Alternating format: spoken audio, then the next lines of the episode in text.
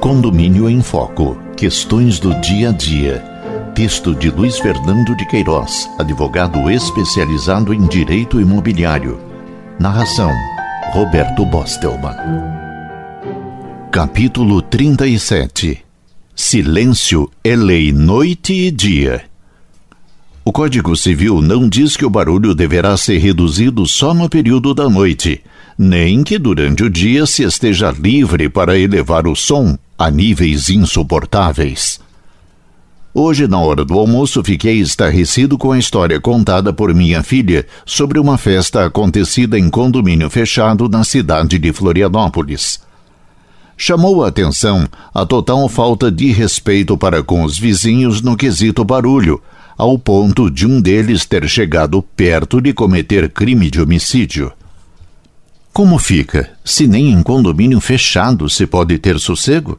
A polícia foi chamada, mas só depois que os ânimos estavam exasperados e que o barulho há muito tinha passado de todos os limites, com as caixas de sons abertas e, de propósito, alguns alarmes de carro acionados.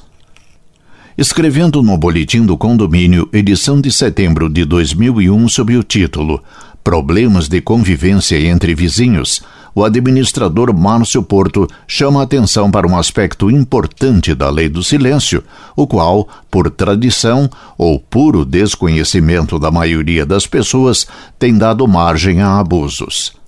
Na íntegra, som alto.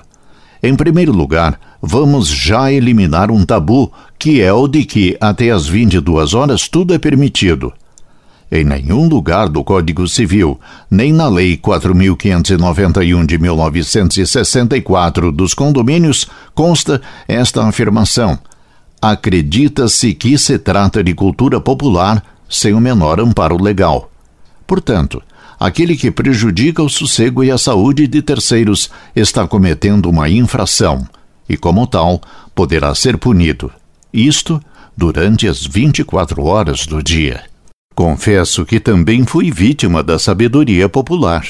Embora já tenha feito dezenas de alusões ao artigo 1277 do Código Civil, aquele que diz que o proprietário ou possuidor de um prédio tem o direito de fazer cessar as interferências prejudiciais à segurança, ao sossego e à saúde dos que o habitam, provocadas pela utilização de propriedade vizinha Nunca me ocorreu reforçar a ideia de que o respeito ao vizinho deve acontecer nas 24 horas do dia, como o faz, tão incisivamente, o articulista citado.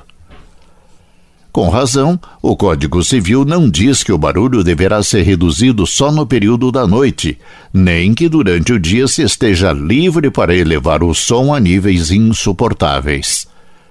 Existem sim muitas normas locais sobre o assunto, como posturas municipais que fixam limites de decibéis a serem suportados durante o dia e durante a noite, bem como regimentos internos de condomínios que prevêem diferentes restrições a ruídos numa hora e noutra. O problema, ao que tudo indica, tende a aumentar.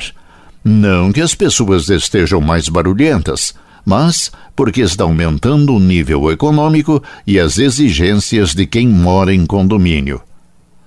Quem viajou para o exterior sabe o rigor com que as normas de boa convivência entre vizinhos são cumpridas, especialmente no tocante à poluição sonora, a ponto de se proibir as brincadeiras de crianças, mesmo no playground, em determinados horários, após o almoço e à noite. Vale lembrar que existem outros barulhos que não agridem os ouvidos, mas que afetam sensivelmente os nervos das pessoas. Embora baixos em decibéis, irritam profundamente, a ponto de deixar algumas pessoas à beira da loucura. Muitos deles provêm do apartamento de cima ou de baixo e podem ser produzidos por animais, máquinas, instrumentos musicais, etc. Diz o ditado popular: os incomodados que se mudem.